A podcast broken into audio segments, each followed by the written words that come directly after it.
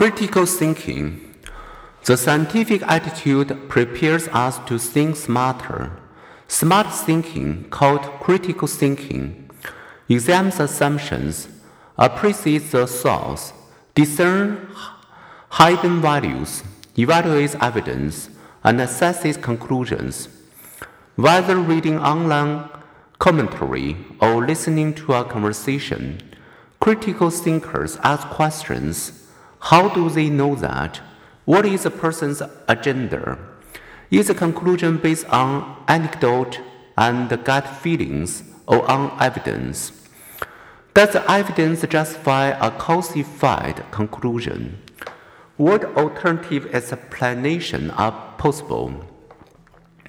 Critical thinking, informed by science, helped clear the colored lenses of our biases Consider Does climate change threaten our future? And if so, is it human caused?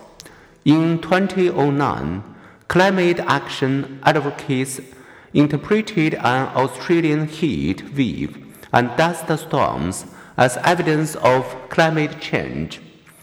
In 2010, climate change skeptics perceived North American bitter cold and East Coast blizzards as discounting global warming, rather than having their understanding of climate change swayed by today's weather or by their own political views. Critical thinkers say, show me the evidence over time.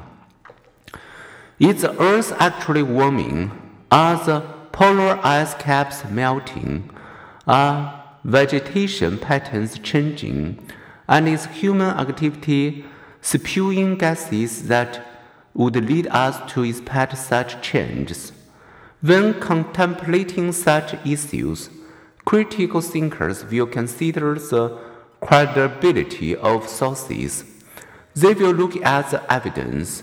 They will recognize multiple perspectives and they will expose themselves to news sources that challenge their preconceived ideas. Has psychology's critical inquiry been open to suppressing funding? The answer, as ensuing chapters illustrate, is plainly yes. Some examples massive losses of brain tissue early in life may have minimal long term effects. Within days, Newborns are recognized their mother by her odor. After brain damage, a person may be able to learn new skills yet be unaware of such learning. Diverse groups, men and women, old and youth, rich and middle class, those with disabilities and those without, report comparable levels of personal happiness. And has critical inquiry convincingly debunked popular preconception? The answer, as ensuing chapters also illustrate, is again yes. The evidence indicates that sleepwalkers are not acting about their dreams. Our past experiences are not all recorded verbatim in our brains. With brain stimulation or hypnosis, one can simply replay and relive long buried or repressed memories.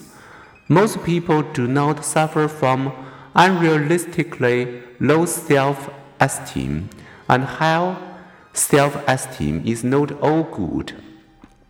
Opposites tend not to attract.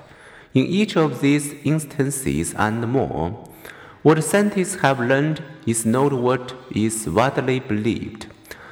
Psychological science can also identify effectiveness policies to deter crime. Should we invest money in lengthening prison sentences or increase the likelihood of arrest to help people recover from a trauma? Should counselor help them relieve it or not? To increase voting, Should we tell people about the low turnout problem or emphasize that their peers are voting? When put to critical thinking's test, the contrary to common practice, the second option in each case wins.